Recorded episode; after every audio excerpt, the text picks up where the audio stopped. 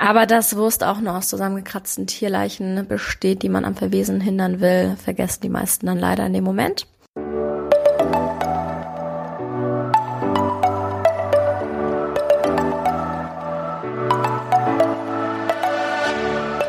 Moin und herzlich willkommen zu einer neuen Folge des Eat Pussy Not Animals Podcast, der Podcast, der dir den Einstieg in die vegane Ernährung erleichtern soll. Moin und herzlich willkommen zu einer neuen Folge von Omni Bullshit. Und zwar höre ich ganz oft, wenn ich anfange von veganem Käse oder veganer Wurst anzufangen, hat man oft diese Kommentare von anderen Menschen, ja, frisst du mal deine Chemiekacke, ist doch viel ungesünder als das Original, da kannst du auch gleich richtigen Käse essen. Oder was du dir den ganzen Tag reinpumpst, geht gar nicht klar, ist alles nur Chemie, dies, das. Und ähm, das möchte ich heute mal ein bisschen aufklären. Tatsächlich esse ich persönlich nicht so oft vegane Ersatzprodukte, weil ich ähm, weiß gar nicht einfach genug andere oder meine Mitwohnerin kennt genug andere geile Rezepte, wo das nicht unbedingt notwendig ist. Ich muss sagen, durch sie esse ich auch öfters veganen Käse, als ich es vorher getan habe, aber immer noch nicht so besonders oft. Aber trotzdem finde ich es sehr, sehr, sehr geil, dass sowas existiert, weil es immer so ein bisschen noch was Besonderes ist, weil schon das meiste davon sehr, sehr geil schmeckt. Und ähm, genau, meine erste Frage wäre dann allerdings zurückgerichtet an die Fleischesser wie kommt ihr denn darauf, dass vegane Nahrungsmittel nur Ersatzprodukte sind? Menschen haben irgendwie immer die Vorstellung, dass Veganer den ganzen Tag nur Salat oder vegane Ersatzprodukte essen. Was einfach komplett nicht der Fall ist. Wir haben über 20.000 Spezien von essbaren Pflanzen auf diesem Planeten. Äh, da sind vegane Ersatzprodukte bestimmt nicht das einzige, was Veganer konsumieren. Ähm, so viel erstmal dazu. Dann möchte ich euch im Folgenden, dann möchte ich euch im Folgenden mal die Liste oder die Zusammensetzung eines veganen Produktes vorlesen.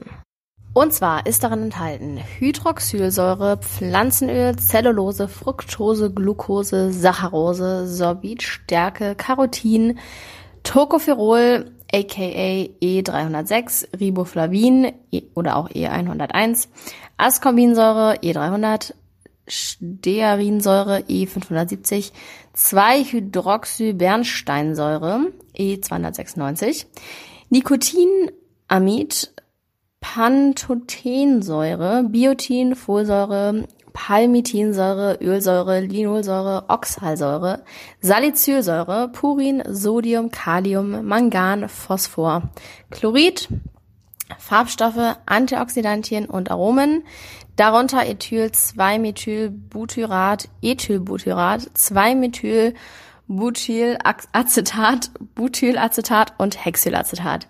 Ihr seht, ich kann das Ganze kaum aussprechen, also alles extrem chemisch. Aber meine Freunde, was ich gerade aufgedröselt habe, ist ein Apfel. Ihr habt richtig gehört, ein Apfel, die chemische Zusammensetzung eines Apfels. Und hier gleich einmal äh, Learning Nummer eins. Nur weil du etwas nicht aussprechen kannst, heißt es nicht, dass es unnatürlich ist. Auch allgemein gesehen, alles auf dieser Welt ist Chemie. Alle Materie besteht aus Chemie. Nur weil etwas aus Chemie besteht, heißt es nicht gleich, dass es unnatürlich ist. Chemie ist nicht das Gegenteil von Natürlichkeit. Mal ganz davon abgesehen, dass sowieso die meisten unserer heutigen Lebensmittel Kulturzüchtung sind und das auch nicht mehr besonders natürlich ist. Also in den meisten Fällen sogar ganz gut, weil die da mehr Nährstoff enthalten als ihre Vorfahren, aber halt ja auch quasi unnatürliche Kulturzüchtung sind. Es reicht halt einfach nicht, wenn man das Ganze schwarz-weiß einteilt in natürlich und in chemisch und das dann als gut oder als schlecht befindet. So, das reicht halt einfach nicht aus. Muss man ein bisschen differenzierter daran gehen. So, und jetzt möchte ich aber erstmal den Menschen treffen, besonders ohne jetzt Vorurteile zu hegen, aber besonders den Menschen, der Tierprodukte konsumiert, der beim Einkaufen nur darauf achtet, dass es auf jeden Fall möglichst gesund ist. So, ganz oft einfach, wenn äh, Wissenschaftler erklären oder wenn irgendwo halt steht, dass Fleisch krebserregend ist, dann spielen die Menschen das so runter oder die Leute, die Fleisch essen, spielen das dann runter und erzählen so, ja, sowieso alles irgendwie krebserregend, ist doch jetzt auch egal, esse ich lieber ein bisschen weiter Fleisch und sterbe halt ein bisschen früher. Aber wenn dann jemand ankommt, ein Veganer, und der erzählt, er isst irgendwie ein veganes ähm, Schnitzel, dann ist es natürlich auf jeden Fall krass ungesund. Da kann man das auf gar keinen Fall probieren, weil das ist ja ein Chemiebaukasten so. Da sind ja nur Chemikalien drin und dies und das. Und ich frage mich halt so, ganz ehrlich, äh, die, die Wurst oder die Schnitzel oder was weiß ich, die man im Supermarkt findet, aus Fleisch, die sind doch in keinster Weise irgendwo gesund. Wieso müssen dann vegane Fertigprodukte den Anspruch haben, gesund zu sein? Fertigprodukt ist halt Fertigprodukt so. Aber vegane Fertigprodukte lösen anscheinend oft bei Fleischessern das Bedürfnis aus, sämtliche Zutaten bis ins Detail aufzulisten und äh, schlecht zu finden. Und aber so un unvegane Fertigprodukte, da ist das egal. So, die konsumiert man halt einfach, weil juckt ja nicht. Nur mal ein Beispiel zu nennen, was in der Regel so in einer normalen Wurst drin ist. Ähm, da sind Sachen drin wie Stabilisatoren, unter anderem die Phosphate, Natriumacetate, dann äh, Pökelsalz, Glukosesirup, Palmfett, Aromen, Geschmacksverstärker, Farbstoffe, diverse Zucker und nicht zu vergessen die ganzen Hormone und Eiter, Medikamentrückstände, Pestizide, die halt nicht mal deklariert werden müssen. Ich bin in der Folge über die äh, Milch, über was in der Milch enthalten ist, bin ich ja schon drauf eingegangen. Und der ganze Kack muss halt nicht mal deklariert werden, so, das ist da trotzdem drin. Nimmst du auch zu dir, wenn du das isst. Und in einer veganen Wurst sind in der Regel Wasser, Weizen, Eiweiß, Sonnenblumenöl, Hefeextrakt, Steinsalz, Zwiebelgewürze, Weizenstärke, Johannesbrot, Kernmehl drin. Das ist so eine, ja, sag ich mal, typische vegane Wurst. Also erstmal überhaupt wirklich nicht dramatisch. Und mal ganz davon abgesehen, ernähren sich ja, wie gesagt, Veganer nicht nur von solchen Sachen so. Irgendwie meinen halt alle Fleischesser zu wissen, dass wir uns ausschließlich von Pseudofleisch ernähren, was aber einfach nicht ähm, der Fall ist. Das ist ja mehr so ein, so ein Zusatz oder wenn es mal irgendwie schnell gehen soll oder wenn man Bock hat irgendwie auf was anderes und nicht nur Gemüsepfanne oder keine Ahnung, so dann holt man sich halt mal so ein nice Schnitzel, weil es auch einfach geil schmeckt. Aber ja, nicht nur. Es gab mal äh, eine Umfrage, wo die Befragten angaben, ähm, wie viel Wurst- und Fleischersatz sie täglich konsumieren und äh, wie viel im Monat und ja, 0,8 Prozent nur der Befragten haben täglich Wurst- und Fleischersatz gegessen und 45,5 Prozent einmal im Monat. Und bei veganem Käseersatz waren es 1,7 Prozent, die es täglich gegessen haben und 64,3 Prozent, die es einmal im Monat gegessen haben. Und jetzt finde mal bitte einen Fleischesser, der quasi analog dazu Tierprodukte konsumiert. Die meisten Fleischesser konsumieren mehrmals die Woche Fleisch und Tierprodukte. Und ähm, deswegen finde ich halt wieder dieses Verhältnis so witzig. Ich weiß nicht, woher das kommt. Vielleicht einfach dadurch, dass die Menschen abgeschreckt davon sind, ähm, dass es halt sowas wie, wie Ersatz gibt. Halt eine Sache, die das, was sie gewohnt sind zu konsumieren, quasi ersetzen soll. Und das dann direkt als irgendwas Schlechtes, Unnatürliches abstempeln, ohne sich überhaupt mal genauer darüber zu informieren. Denn wenn etwas quasi hergestellt wird in einer Fabrik, dann muss es ja natürlich automatisch irgendwie voller Chemikalien sein und ähm, nicht gesunder Stoffe.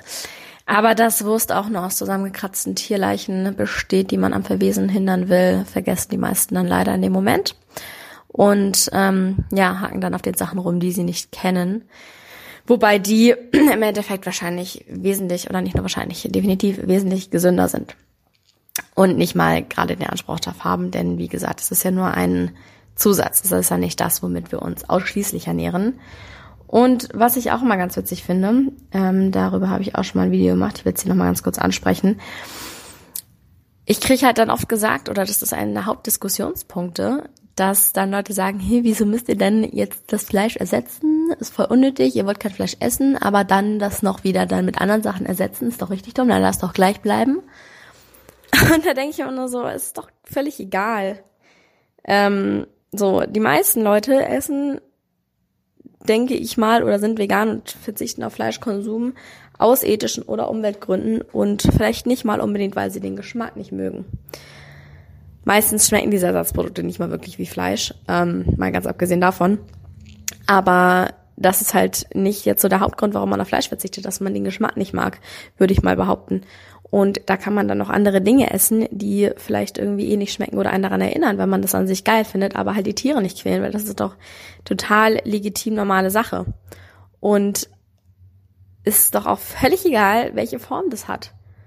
Ob das jetzt ein Herz ist und ein Sternchen oder keine Ahnung, eine Kugel, ist doch völlig lax. Ähm, es ist ja nicht, dass irgendwie die Fleischindustrie jetzt diesen Begriff Schnitzel gekauft hat und nichts anderes auf der Welt Schnitzel heißen darf. Auch Zucchini kann ein Schnitzel sein. So, es geht ja mehr um die Form, denke ich mal, die diesen Begriff hat. Und natürlich kann ein Schnitzel auch aus Gemüse sein. Es ist ja nicht so, dass nur Fleisch jetzt diesen Begriff benutzen darf. Es ist doch genauso mit Milch. Scheuermilch heißt auch Milch. Und du solltest es vielleicht nicht trinken, unbedingt. Deshalb, das ist immer so ein richtig dummes Argument, finde ich. Und irgendwie ähm, geht es ja im Endeffekt einfach darum, dass es praktisch ist, sich das auf ein Burgerbrötchen zu legen. Und das ist halt, als Kugel wäre es nicht so praktisch. Oder als Sternchen. Deshalb macht man es halt in der Burgerform so. Ist doch auch echt völlig egal eigentlich. Und ja, so viel noch dazu. So, ich hoffe, ich konnte jetzt den einen oder anderen beruhigen. Vegane Ersatzprodukte sind auf jeden Fall nicht ungesünder als die fleischliche Alternative. Eher gesünder und ähm, man wird ja nicht gezwungen, das zu essen, wenn man sich jetzt vegan ernährt. ist ja mehr so ein Zusatz, wie gesagt, aber kann man auf jeden Fall sehr gerne machen. Das meiste davon schmeckt auch extremely geil. Und ja, ich hoffe, ich konnte den einen oder anderen, der sich vielleicht Sorgen gemacht hat, beruhigen und das ein bisschen aufklären heute.